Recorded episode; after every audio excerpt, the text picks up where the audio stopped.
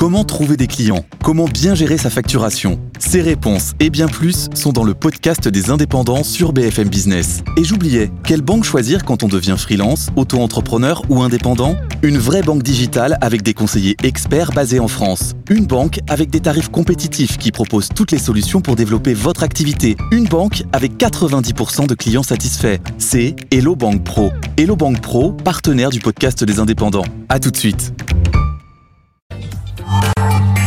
Tout pour investir. Dose d'économie. Bonjour Nicolas. Bonjour. Aujourd'hui, nous allons parler de la grande bascule, celle de Renault. Hier, vous avez peut-être suivi, le constructeur a dévoilé Ampère. Mais qu'est-ce que c'est qu'Ampère?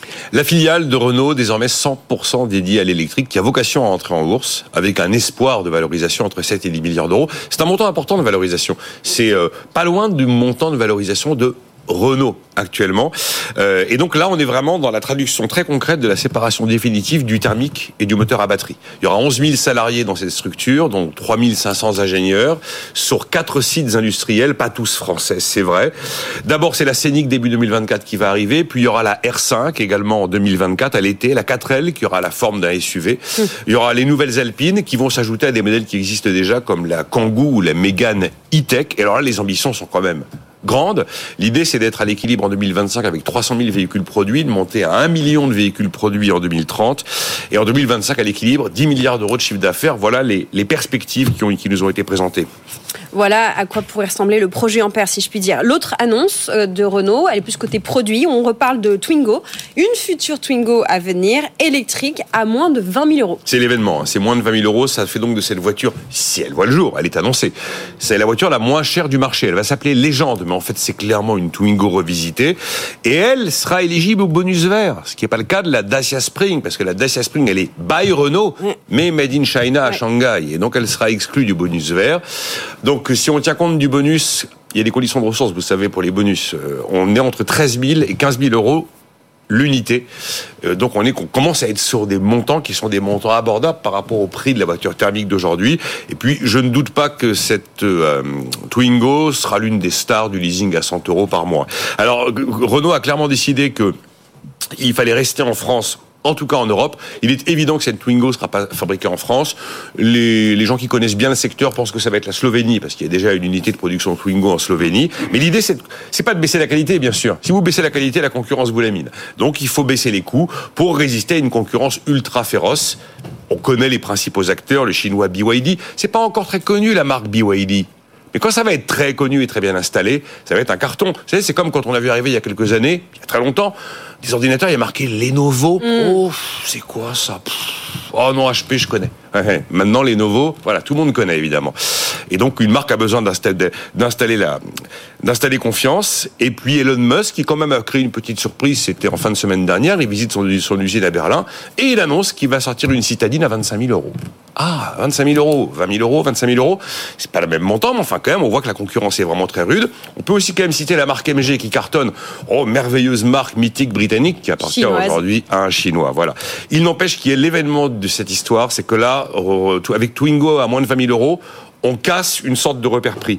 Le 25 000 euros, c'était un peu devenu le prix plancher de la voiture low cost électrique. Tout le monde était là, on tournait autour des 25 000. Mm. Là, il frappe fort parce qu'il tombe à moins de 20 000 euros.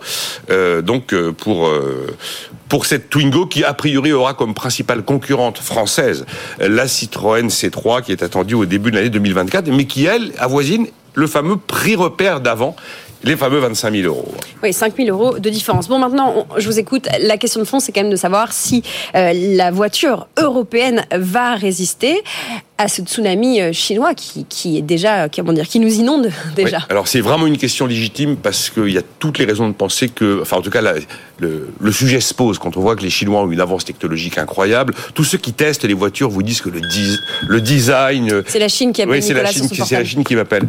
Euh, tous ceux qui ont testé ces voitures chinoises vous disent que le design est juste incroyable. Il est parfaitement compatible avec le regard du consommateur occidental, toutes les options, enfin tout ce qui est à, à l'intérieur fait envie. Voilà, vous n'avez pas l'impression de rentrer dans une boîte à savon mal terminée. Tout ça est parfaitement terminé. La Chine a la particularité de maîtriser la chaîne de valeur de bout mm, mm. en bout et euh, d'avoir un avantage prix aujourd'hui qui est complètement abattable. Intéressant. Il y a 48 heures, Execo sort une étude pour essayer d'analyser le miracle chinois. En tout cas, comment les Chinois sont devenus des géants incontournables de l'automobile électrique. Première, il y a trois, il y a, il y a, il y a trois étages de la stratégie. D'abord, le contrôle par l'État chinois intégralement du capital de certains constructeurs comme Dongfeng. Ou alors la présence de capitaux publics importantes, quelquefois majoritaires, dans d'autres constructeurs, comme par exemple SAIC. Deuxième étage, des aides et des subventions publiques qui sont difficiles à chiffrer, mais qui sont astronomiques. Le mm. CDE a dit, voilà, on va pas vous donner un chiffre, c'est totalement disproportionné. Voilà ce qu'il nous est dit il y a même d'ailleurs des exonérations fiscales, style bonus vert, pour les acheteurs qui existent. Et puis il y aura la planification Made in China 2025 qui est engagée en 2015. Ce qui fait qu'aujourd'hui, avec cette planification, vous avez le nombre de bornes électriques qui augmente au fur et à mesure que le nombre de ventes de voitures augmente. C'est pas le cas chez nous.